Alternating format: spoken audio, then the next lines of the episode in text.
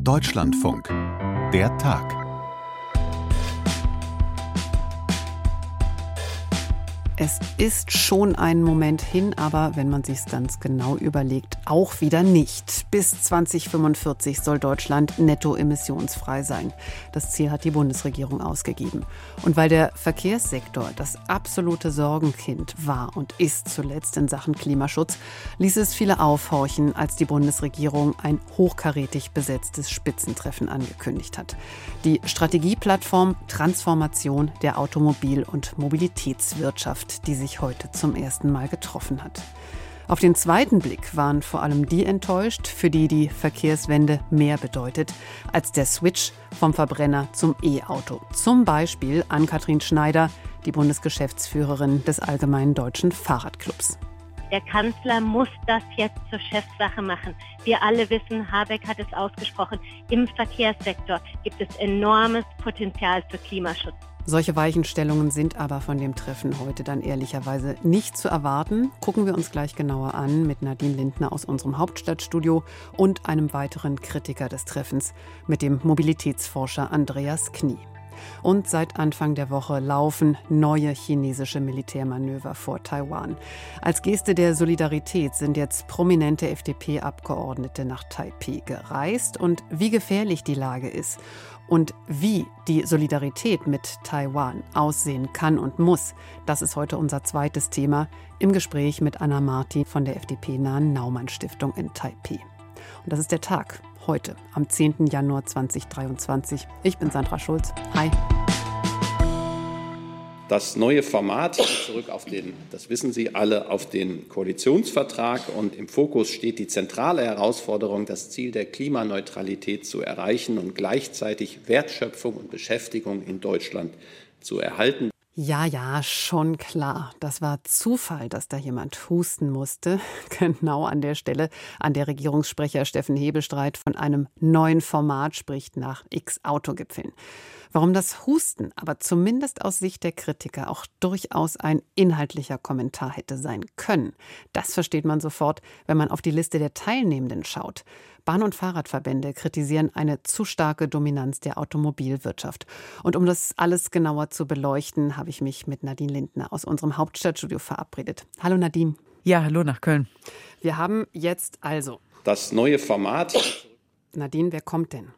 Ja, also dieses neue Format äh, hat einen etwas sperrigen Namen. Es heißt nämlich offiziell Strategieplattform Transformation der Automobil- und Mobilitätswirtschaft. Und dieses Wort Mobilität ist vielleicht in diesem Zusammenhang wirklich nochmal ganz wichtig zu erwähnen, weil wenn man sich so die Gästeliste anschaut von diesem Treffen, was heute Nachmittag im Kanzleramt äh, stattfindet, könnte man ja irgendwie bösartigerweise auf den Gedanken kommen, dass es sich um ein reines Autoformat, um einen reinen Autogipfel handelt. Also die Kollegen von der Welt, die haben mal nachgezählt. Die kommen insgesamt auf 37 Leute, die da heute Nachmittag zusammenkommen. Es ist der Bundeskanzler Olaf Scholz selbst, der äh, zum ersten Mal in dieser Funktion dann auch diese Runde ähm, begrüßt im Kanzleramt. Es gibt mehrere Bundesminister. Es liegt auf der Hand natürlich Robert Habeck als Wirtschafts- und Klimaschutzminister, Volker Wissing für die FDP Verkehrsminister, Umweltministerin Steffi Lemke für die Grünen. Dann von den Autoherstellern, die Chefs der deutschen Autobauer BMW, Mercedes-Benz, Volkswagen, aber auch die ausländischen, die hier in Deutschland sehr aktiv sind, zum Beispiel Opel oder auch Ford. Ein Zulieferer ist dabei, was meiner Ansicht nach sehr wichtig ist. Das ist äh, ZF ZDF, weil die Zulieferer nämlich auch eine Riesentransformation äh, durchlaufen und die Expertenbeiräte aus dem Wirtschafts- und dem Verkehrsministerium, das ist interessant, weil am Ende des Tages vielleicht auch stehen könnte, dass es nicht mehr zwei Expertenbeiräte gibt, sondern nur noch einen. Man sieht, die Runde ist tatsächlich groß.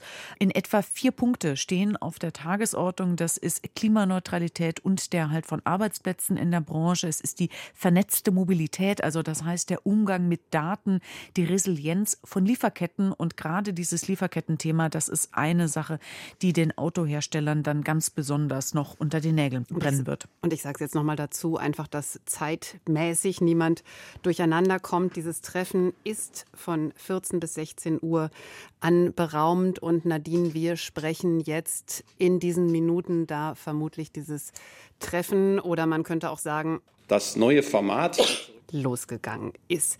Nadine, was ist denn das Ziel? Die Erwartungen gehen da ziemlich auseinander, habe ich das Gefühl.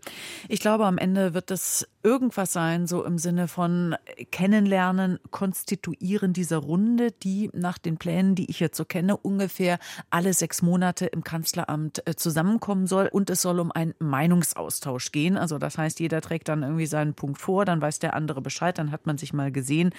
Die Bundesregierung in Form von äh, Regierungssprecher Steffen Hebestreit, den wir daher eben im Ton schon gehört haben, der hat, äh, da wurde ziemliches Erwartungsmanagement betrieben. Also das heißt, die Erwartungen sollten im Vorfeld gedämpft werden. Es werden keine Entscheidungen erwartet, jetzt äh, über, weiß ich nicht, Anzahl der E-Autos ähm, etc. pp. Kein gemeinsames Papier, kein Zehn-Punkte-Plan, den man dann irgendwie abarbeiten will. Jörg Hofmann hingegen, das ist der Vorsitzende der IG Metall, das heißt einer großen Gewerkschaft, die vor allem bei den Autobauern, bei den Maschinenbauern aktiv ist, die hat jetzt Entscheidungen im Vorfeld gefordert, auch bei uns heute Morgen im Deutschlandfunk, hat eine Dynamik angemahnt, bei der dann alle zusammenstehen müssen. Und ich muss sagen, ich hoffe, dass er nicht enttäuscht wird. Ich denke, das Treffen ist trotzdem wichtig, weil ähm, die Autobranche ist in Deutschland einfach eine Schlüsselbranche. Die Zahlen zeigen, 780.000 Menschen arbeiten in der Autobranche, zumindest äh, am Ende des Jahres 2021. Das sind viele Arbeitsplätze in der, in der Industrie. Die Autobauer werden die Situation natürlich nutzen, um ihre Probleme anzusprechen. Ich hatte es eben schon gesagt. Das heißt, das sind die Lieferketten, Chips, Halbleiter schon seit langem problematisches Thema.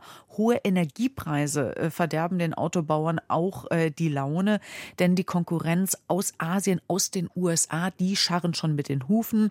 Ein Stichwort ist hier zum Beispiel der Inflation Reduction Act, der in den USA sicherlich äh, den E-Auto-Herstellern, aber auch den Batterieherstellern sehr helfen wird. Grundsätzlich muss man sagen, dass dieser ganze Markt in Aufruhr ist. Mit dem Aufkommen der Elektromobilität werden die Karten komplett neu gemischt. Und dass diese Transformation mit jetzt größerem oder wie auch immer man das quantifizieren will, Tempo vorangetrieben wird. Das liegt natürlich auch an dem großen Thema, das in unmittelbarer Nähe liegt, nämlich dass der Verkehrssektor ja absolutes Sorgenkind ist in Sachen Klimaschutz und in Sachen weg von den CO2-Emissionen. Was hat da gefehlt? Wenn man sich Zahlen anschaut, die unter anderem vom Expertenrat für Klimafragen äh, von der Bundesregierung äh, kommt, dann sieht man, dass Deutschland seine CO2-Emissionen in den Jahren 2000 bis 2021 um 27 Prozent reduziert hat. Das heißt äh, sozusagen der Schnitt, aber der Verkehrssektor, der hinkt da total hinterher. Der kommt nämlich nur auf eine Reduktion von 18 Prozent. Man müsste wirklich eine wahnsinnige Rakete zünden, um dann auf das Ziel, das mittelfristige Ziel äh, bis zum Jahr 2030 zu kommen, was die Emissionsreduktion angeht. Nein, da müssten die Emissionen in diesem Sektor 14 Mal so schnell sinken wie bisher. Also man sieht, das äh, ist eine wahnsinnige Transformation, äh, die da ansteht. Und die Zahl der E-Autos, mit denen man das auch erreichen will, die liegt in diesem Jahr bei 1,6 Millionen auf deutschen Straßen, soll dann steigen, eigentlich ebenso raketenhaft auf 15 Millionen im Jahr 2030. Und da fragt man sich schon, wie das eigentlich gelingen soll. Und das Verkehrsministerium tut da meiner Ansicht nach wirklich also kaum was, um zu zeigen, wie man auf diesen Pfad eigentlich einschwenken will. Grünen versuchen jetzt Volker Wissing so ein bisschen vor sich herzutreiben, sagen, äh, Volker Wissing soll mehr Geld noch in die Bahn stecken, damit die endlich zuverlässiger wird. Klammer auf, sie ist es im Moment ja nicht. Soll zum Beispiel auch das Dienstwagenprivileg abschaffen. Äh, Ricarda Lang hat das heute nochmal gesagt, hat sich da irgendwie auch verkniffen zu sagen, oh, wir wollen aber auch das Tempolimit auf Autobahnen. Umweltverbände sagen dann, man bräuchte so eine Art Bonus-Malus-System, zum Beispiel bei der Kfz-Steuer. Das heißt, große Autos, die viel verbrauchen, also ja, zum Beispiel SUVs, die müssten höher besteuert werden. Das Geld, was man dann hat, könnte man in die Bahn stecken oder zum Beispiel in geringere Abgaben bei sparsamen Modellen. Das Problem ist einfach, dass ich jetzt Volker Wissing mir anschaue, seitdem er Verkehrsminister ist, das heißt Dezember 2021, und man sieht da hier und dort mal irgendwie eine Maßnahme, dann wird mal gesagt, oh, wir wollen aber technologieoffen sein. Ich sehe aber einfach keinen großen Plan, keine Vision, wie er diese Herausforderung angehen will. Nadine Lindner war das aus unserem Hauptstadtstudio. Und sie hat es schon gesagt, diese Strategieplattform Transformation der Automobilwirtschaft oder, wie manche auch sagen, Das neue Format stößt auf viel Kritik. Und mit einem der Kritiker kann ich jetzt sprechen. Zugeschaltet ist Professor Andreas Knie vom Wissenschaftszentrum Berlin für Sozialforschung, Politikwissenschaftler und schon lange profiliert in der Mobilitätsforschung. Schönen guten Tag. Schönen guten Tag. Autogipfel war gestern, Mobilitätsgipfel ist heute. Was ist daran falsch? Naja, das wäre ja schon das richtige Signal, wenn wir auch in Deutschland verstehen würden, dass Mobilität nicht nur Auto ist, sondern eben die Vielfalt der Verkehrsmittel und dass diese Vielfalt auch auf die Straße gehört. Und das scheint der jetzige, letztendlich doch verkleidete alte Autogipfel noch nicht so richtig verstanden zu haben. Welches Format stellen Sie sich vor? Naja, wir müssten tatsächlich alle Beteiligten an einen Tisch bringen. Das ist schon mal gut, dass man miteinander spricht. Wir müssten uns aber eingestehen, dass wir eben in Deutschland äh, seit 50, 60, 70 Jahren alles eindeutig aufs Auto gesetzt haben. Und wir müssten schauen, wie wir von dieser Dominanz des Autos runterkommen, wie wir dem Auto weniger Privilegien einräumen, dass wir auch andere Verkehrsmittel an Bedeutung gewinnen. Und das müsste man tatsächlich gemeinsam besprechen. Und dann müsste man natürlich auch die rechtlichen, die finanziellen äh, Dinge ändern. Und dann könnten wir mit dieser Bevölkerung im Rücken tatsächlich auch eine Verkehrswende schaffen. Privilegien in jeder Debatte ein kontroverses und aufgeladenes Wort, würden jetzt natürlich die, die viel im Auto sitzen, die viel im Stau stehen, auch nicht so sehen. Was meinen Sie mit Privilegien?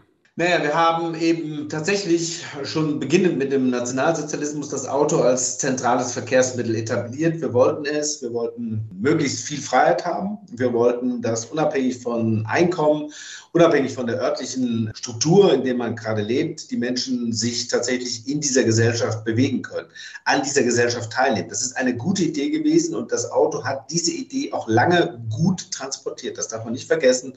Die 50er, 60er, 70er Jahre waren wirklich ein Auto-Wunderland Deutschland. Wir haben allerdings vergessen, den Knopf zum Regulieren mit einzubauen. Das heißt, wir haben jetzt zu viel vom Gleichen. Und wir haben natürlich dieses zu viel bekommen, weil das Auto eben steuerrechtlich bevorzugt wird. Wir haben eine permanente Subventionierung des Dieseltreibstoffs. Wir haben eine Entfernungspauschale. Wir haben das Parken, was so gut wie frei in Deutschland ist. Und wir haben natürlich auch eine Dienstwagenbesteuerung, die sehr günstig gegenüber allen anderen Verkehrsmitteln dann zu tragen kommt. Das heißt also, wir haben alle, alles, was verkehr, verkehrspolitisch tun wollten, fürs Auto gemacht. Und jetzt ist Zeit zum Umsteuern. Wir haben alle Autos. Wir müssen jetzt von diesen Autos wieder ein wenig Abstand nehmen. Und das muss uns allen bewusst sein. Das heißt, wir brauchen mehr Raum. Wir brauchen eine andere Straßenverkehrsordnung, die die freie Fahrt für freie Bürger reduziert. Wir müssen den Kommunen mehr Möglichkeiten einrichten, Tempo 30 einzuführen. Das heißt, wir haben also ein Riesenreformwerk vor der Brust und das muss gemeinschaftlich sein. Es braucht eine konzentrierte Aktion für die Verkehrswende und da müssen aber alle an den Tisch. Muss noch bei einer Formulierung bei Ihnen nachhaken. Sie sagen, das ist jetzt einfach zu viel. Sagen Sie uns noch mal genauer, wer das bestimmt und was da der Maßstab ist. Naja, das äh, sehen wir einfach, wenn wir rausgehen. Also nehmen wir mal die wunderschöne Hauptstadt Berlin. Da hat das Auto äh, so etwa 22 Prozent der täglichen Wege. Das ist also nicht mehr die Dominanz. Äh, es fährt allerdings 40 äh, Prozent der Entfernung. Das ist schon noch das meiste Verkehrsmittel oder das Verkehrsmittel mit den meisten Kilometern. Aber dafür braucht es fast 80 Prozent der Fläche. Das heißt also, dieses Auto ist sehr raumgreifend und wenn es fährt, hat es eine Besetzung von 1,1 Personen. Das heißt also, wir haben hier mit dem Auto ein sehr privilegiertes, ein sehr individualisiertes, aber ein sehr, sehr ineffizientes Verkehrsmittel. Das kann man also objektiv messen, gesehen davon, dass das Auto Schadstoffe emittiert und natürlich auch zum Klima nicht wirklich einen produktiven Beitrag leistet. Ja, aber die Menschen können ja mit den Füßen abstimmen. Sie kennen die Zahl bestimmt. Ich habe sie im Hinterkopf und nicht so schnell gefunden, dass es eine ja wirklich große Zahl von Fahrten gibt, die zurückgelegt werden, kürzer als fünf Kilometer. Zumindest da könnten die Menschen ja sagen, mir ist das Auto zu klimaschädlich, ich fahre lieber Fahrrad oder wenn sie viel Zeit haben, ich laufe lieber. Wenn die Politik den Menschen diese Entscheidung vorgibt, ist das dann nicht wirklich der Impuls für alle, die es anders sehen, zu sagen, wir sollen hier erzogen werden, die Politik will uns erziehen? Die Politik hat uns ja erzogen. Es hat ja diese Privilegien des Autos gegeben. Ne? Wir können das Auto ja auf dem öffentlichen Raum einfach abstellen. In Berlin muss man dafür noch nicht mal was bezahlen oder so gut wie nichts. Das heißt, die Politik hat uns erzogen. Die Politik war immer dazu da, uns das Auto wirklich schmackhaft zu machen. Das heißt, äh, jeder, der kein Auto fährt, bis heute, ich sage nur fast 8 Milliarden Dieselsubventionierung äh, jedes Jahr, Ne? Also die Politik macht, dass wir das Auto gerne nutzen und tut alles, dass wir auch möglichst viele Autos haben und diese auch fahren. Und deshalb kann man jetzt nicht sagen, der Mensch solle doch jetzt mal umsteuern. Das macht er ja auch im Rahmen seiner Möglichkeiten. Und äh, wir werden dieses Jahr oder das Jahr 2022 hat zum ersten Mal eine Stagnation der Verkehrsleistung gesehen beim MIV, also beim motorisierten Individualverkehr. Das heißt, wir haben tatsächlich, ähm, können wir seit der Pandemie erkennen, dass weniger Autos gefahren wird. Ne, das hängt mit, der, mit dem Homeoffice zusammen. Wir haben jetzt fast zwei Drittel aller Menschen, die bis zu ein, zwei bis drei Tagen in der Woche nicht mehr zum Büro fahren. Das heißt also, wir haben hier eine ganze Reihe Verschiebungen und so, dass wir uns langsam im Rahmen unserer Möglichkeiten versuchen, tatsächlich von dieser Autodominanz zu befreien. Also die Autogesellschaft in Deutschland ist, so würden wir das beschreiben, ist müde geworden und sucht nach Alternativen, findet sie aber noch nicht so. Jetzt gehe ich mit Ihnen nochmal zurück, konkret zu dem Treffen heute. Wenn da jetzt alle zusammenkämen, wie Sie es eben ja auch skizziert haben, also die, die die Interessen der Bahnreisenden vertreten, Fußgänger, Fahrrad, ist die Gefahr, sich da erst recht zu verzetteln, ist die nicht gigantisch? Natürlich muss man das vorbereiten. Äh, aber wir machen das ja nicht äh, zum ersten Mal, diese Debatte. Wir hatten schon eine nationale Plattform Elektromobilität, dann hatten wir eine nationale Plattform Mobilität. Wir haben sehr viele ähm, Beiräte. Also es passiert in der Wissenschaft eine ganze Reihe. Das heißt, das muss man jetzt sortieren. Äh, da gibt es äh, schlaue Menschen, die das könnten. Und dann muss man sich eingestehen, und das hat diese jetzige Regierungskoalition nicht getan, man muss sich eingestehen, dass die Dominanz des Autos zurückgefahren werden muss. Das hilft uns allen. Das, da macht die Autoindustrie auch mit, weil sie weiß, äh, sie kann nicht noch mehr Platz okkupieren. Und wir müssen da natürlich die Alternativen stärken. Und in so einen Gipfel kommt natürlich auch das Thema 49 Euro Ticket auf den Tisch. Das kann nicht sein, dass wir es immer noch nicht haben. Das 9-Euro-Ticket ist schon lange vorbei und 49-Euro-Tickets äh, sind zu teuer. Wir haben das in der Forschung überall äh, gemessen. 29 Euro wäre eine wunderbare Zahl mit 29 Euro. Alles nutzen zu können, Nahverkehr und den Fernverkehr und im 29 Euro auch noch eine letzte Meile, also das Taxi zur Bushaltestelle oder zum Bahnhof mit zu inkludieren. Natürlich als Anrufsammeltaxi oder Neudeutsch als On-Demand-Angebot. Dann hätten wir für alle Menschen eine wunderbare Alternative und ähm, die Finanzierung dieses Angebots könnten wir natürlich dadurch schaffen, indem wir, wie gesagt, diese Privilegien des Autos, die fast 14 bis 16 Milliarden Euro jedes Jahr kosten, dass wir die langsam zurückfahren und dann würden wir tatsächlich auch eine klimaschonende Verkehrsentwicklung haben. Dazu müssten, wie gesagt, alle an einen Tisch und es müsste klar werden, dass das Auto diese Dominanz zukünftig verlieren wird.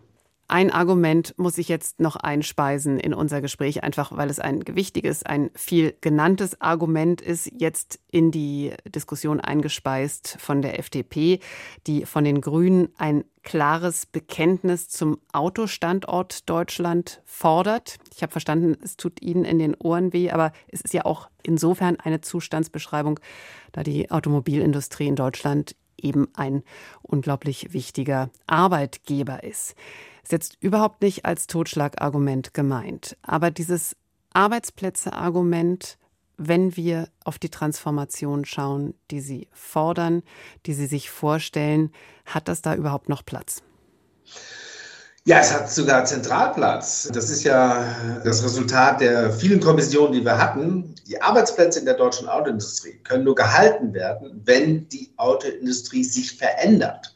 Wir sehen es am Beispiel Tesla. Tesla ist das äh, Auto, die Autofabrik, die am meisten Autos in der letzten Zeit abgesetzt hat. Alle anderen haben Verluste, gerade in den großen zentralen Märkten wie China und USA. Allein durch den Wechsel im Antrieb, und zwar den konsequent einmal durchdekliniert, könnte die deutsche Autoindustrie schon mal erheblich mehr Arbeitsplätze halten, als dass sie jetzt verliert. Und wenn man dann noch die deutsche Autoindustrie dazu bewegen könnte, tatsächlich Teil einer einer Mobilitätstransformation zu sein mit autonomen Fahrzeugen, mit einer integrierten Verkehrsdienstleistungsperspektive, dann könnten sicherlich sogar noch mehr Arbeitsplätze entstehen. Dadurch, dass man sich auf den Verbrenner konzentriert, macht man genau das, was wir in der Eisen- und Stahlindustrie, in der Kohleindustrie gelernt haben. Wer immer auf das Alte setzt, wird irgendwann untergehen. Und um das zu vermeiden, muss sich die Autoindustrie ändern. Nur wer sie ändert, bleibt sich treu und wird dann auch am Ende mehr Arbeitsplätze haben. Das Plädoyer heute bei Der Tag von Professor Andreas Knie, dem renommierten und profilierten Mobilitätsforscher, hier bei uns im Gespräch. Dankeschön. Bitteschön. Seit Monaten schon verschärft sich der Konflikt zwischen Taiwan und China. China droht ja seit längerem in Taiwan, einem demokratischen Inselstaat, einzumarschieren. Und jetzt ist dort eine Delegation der FDP-Bundestagsfraktion eingetroffen, mit wichtigen Köpfen der Fraktion, zum Beispiel mit Vize Johannes Vogel und auch die Verteidigungspolitikerin Strack Zimmermann ist dabei. Und worum es geht, das hat sie so gesagt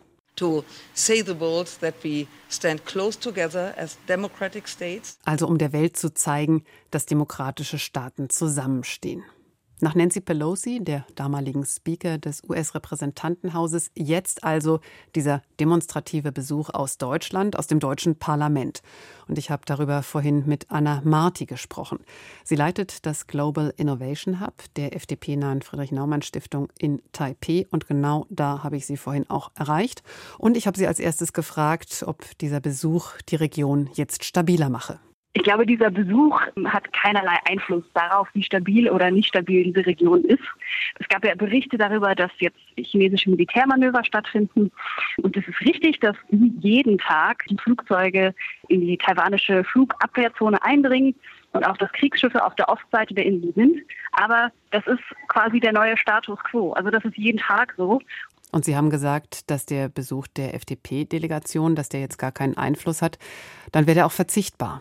Naja, vielleicht verzichtbar insofern, wenn man darauf hofft, dass es eine Eskalation der Reaktion der chinesischen Seite gibt, aber natürlich nicht verzichtbar aus taiwanischer Seite, denn ähm, es ist natürlich auch eine Gestik, die dahinter steht und ein Ausdruck von Verbundenheit und von Solidarität. Und unter diesem Aspekt ist es natürlich nicht verzichtbar. Und wenn man sich das ganz genau anschaut, dann wird einem schnell auffallen, dass es eine von drei Regierungsparteien ist, die jetzt in Taiwan zu Besuch ist. Wie schmerzhaft ist das? Da müssen Sie natürlich die anderen äh, beteiligten Parteien fragen, wie, wie sie das finden, dass sie nicht hier mitgereist sind. Aber ja, das machen wir auch. Wie das dazu gekommen ist, das weiß ich nicht. Genau, das machen wir natürlich auch, völlig klar.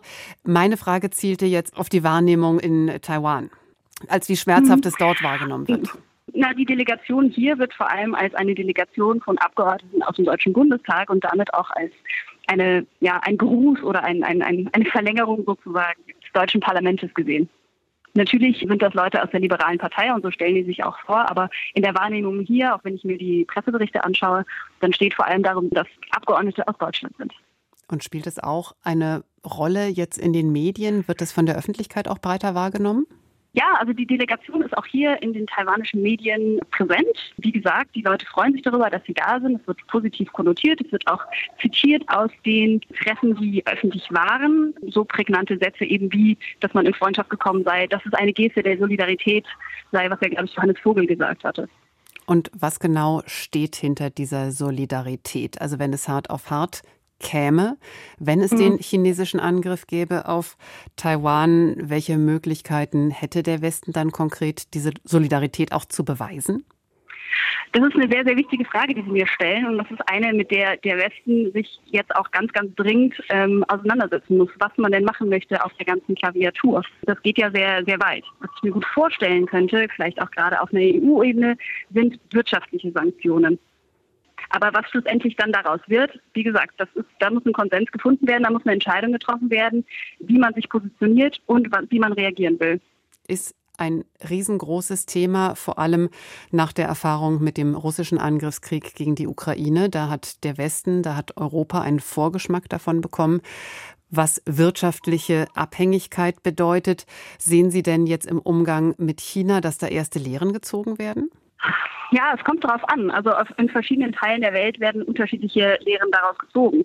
Wenn wir uns die deutsche Wirtschaft anschauen, beispielsweise BASF, die ja gerade groß investieren in China, dann habe ich nicht den Eindruck, dass da die Lehren daraus gezogen werden. Gleichzeitig gibt es auch Firmen, die China eher verlassen und ihre Produktion verlagern, beispielsweise nach Indien. Und sehr spannend und kontrovers wurde hier in Deutschland vor einigen Wochen ja auch die Entscheidung rund um dieses Terminal am Hamburger Hafen diskutiert. Da hat sich Olaf Scholz nicht reinreden lassen in seinen Plan, da eben zumindest für eine Minderheitsbeteiligung den Weg frei zu machen für mhm. den chinesischen Investor. Das wird sicherlich auch in Taiwan sehr genau beobachtet. Wie wurde sowas oder wie wird sowas kommentiert? Was Sie erwähnen, die Sache mit dem Hamburger Hafen, das wurde hier auch wahrgenommen, das wurde auch kommentiert und auch häufig mit so einer gewissen Verständnislosigkeit. Weil ja mich Leute hier dann auch gefragt haben, was ist denn da los? Wieso macht der Kanzler denn sowas? Das ist doch keine gute Idee, diese Art von, von, von Assets an eine chinesische Firma zu geben. Es ist dann so gekommen, wie es gekommen ist, aber ja, in Taiwan hat man sich am Kopf gekratzt. Am Kopf gekratzt oder verdammt allein gefühlt?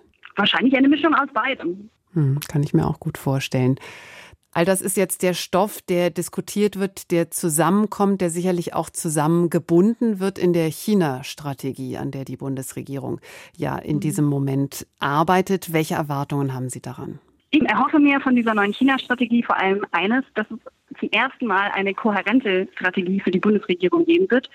Und natürlich aus meiner Warte, auch gerade hier aus Taipei, wünsche ich mir auch, dass China ernst genommen wird. Und damit meine ich, dass ernst genommen wird, was Xi Jinping ja schon seit langem auch ankündigt. Wenn wir auch über die Wirtschaft sprechen, über seine Theorie der zwei Kreisläufe, dass deutsche Unternehmen wahrscheinlich, ja nicht wahrscheinlich, sicher in manchen Branchen nur noch eine gewisse Zeit geduldet sind. Und dass man einfach ernst nimmt, was er sagt und was auch in den äh, Policy Papern ja immer sehr klar dargestellt ist. Das ist ja immer der Vorteil an so Regimen wie dem chinesischen, dass über White Paper und über Fünfjahrespläne eigentlich immer relativ transparent kommuniziert wird, was man vorhat. Man muss es nur lesen und man muss es nur ernst nehmen ist die nächste Parallele wahrscheinlich zu Russland, würde ich vermuten. Wir haben jetzt ja schon über das Worst-Case-Szenario gesprochen, über den Fall, von dem mhm. jetzt sicherlich auch die allermeisten noch hoffen, dass er nicht eintritt, nämlich der Überfall Chinas auf Taiwan. Was ist denn im Moment Ihre Einschätzung, jetzt auch angesichts der Manöver, die Sie geschildert haben? Wie groß ist die Gefahr? Also das ist natürlich die Million-Dollar-Frage, wann geht's los? Aber die, wie Sie sagen, die interessantere Frage ist eigentlich, was genau passiert denn? Denn es gibt ja ähm, eine ganze Klaviatur an Möglichkeiten. Also zum Beispiel äh, muss es ja nicht zwingend ein Überfall, ähm, so wie das Russland in der Ukraine gemacht hat, sein. Es würde ja auch gehen, äh, eine Blockade. Äh, Taiwan ist eine mhm. Insel. Ähm, in vielen Bereichen ist Taiwan abhängig von Importen, beispielsweise Energie. Das ist 98 Prozent der Energie wird importiert. Und da kann man ja sehr, sehr schnell sehr, sehr viel Druck aufbauen. Und persönlich halte ich das für ein wahrscheinlicheres Szenario, als dass in kürzester Zeit Bomben auf Taipei fallen. Und Sie haben gerade gesagt, die entscheidende Frage ist, wann geht's los? Also, dass die Aggression kommt, in welcher ja. Gestalt auch immer, das halten Sie für gesetzt? In gewisser Weise geht dieser Krieg ja schon die ganze Zeit los. Ne? Wenn wir über Krieg sprechen, dann denken wir immer an, an Panzer, wir denken an Bomben. Aber Taiwan ist schon seit Jahren massiven Cyberangriffen und Desinformationskampagnen äh, ausgesetzt. Und auch das kann man eigentlich als einen ersten Schritt in diese Richtung interpretieren. Deswegen ist es für mich keine Frage, ähm, dass dieser Konflikt noch heißer, noch intensiver wird. Wann genau, das wissen nur die Götter oder Xi Jinping oder vielleicht auch noch nicht mal er. Und was braucht Taiwan von Europa? Was braucht Taiwan von Deutschland? Vielleicht abgesehen von solchen Besuchen. Ja, also Besuche sind sicherlich ein wichtiger Teil davon. Das wird hier sehr hochgeschätzt und eben auch ähm, dieses Wissen, ja, wir sind nicht vergessen. Man schaut auf unsere Insel. Ich glaube, was Deutschland, was Europa eben machen kann, ist ähm, über die eigenen Bücher gehen und mal schauen, wie sehen denn unsere Verflechtungen äh, mit China aus? Gibt es da Möglichkeiten, ähm, auch da vielleicht so ein bisschen Rebalancing zu betreiben und um sich dann auch da mehr Handlungsmöglichkeiten zu erschaffen? Anna Martin von der FDP-nahen Naumann Stiftung in Taipei. Heute zu Gast bei Der Tag. Haben Sie ganz herzlichen Dank dafür. Sehr gerne. Und das war der Tag. Heute am 10. Januar 2023.